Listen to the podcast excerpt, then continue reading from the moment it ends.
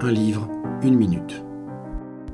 Aujourd'hui, L'homme qui ne voulait plus se lever, de David Lodge. Il s'agit ici d'un recueil de courtes nouvelles, écrites entre les années 50 et 80. Lodge n'a pas son pareil pour croquer avec subtilité la société anglaise, et six textes en sont la preuve.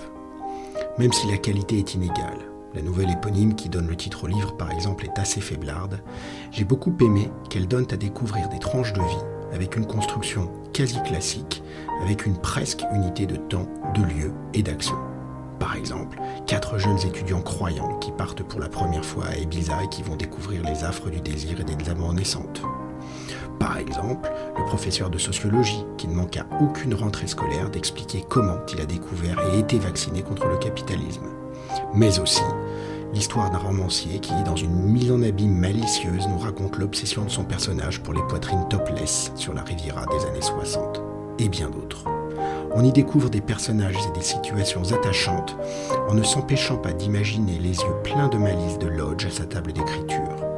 Un joli petit livre pour découvrir l'univers et le style de ce romancier totalement britannique.